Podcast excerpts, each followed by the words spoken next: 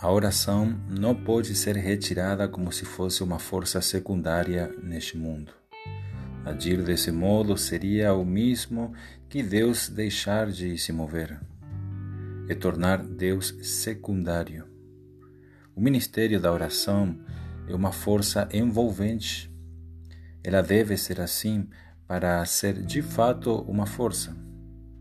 A oração é o reconhecimento da necessidade de Deus e o chamado por seu auxílio para suprir essa necessidade.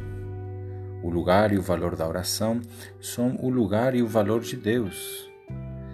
Dar o segundo lugar à oração é tornar Deus secundário nas questões da vida. Substituir a oração por outras forças é afastar Deus e materializar todo o processo.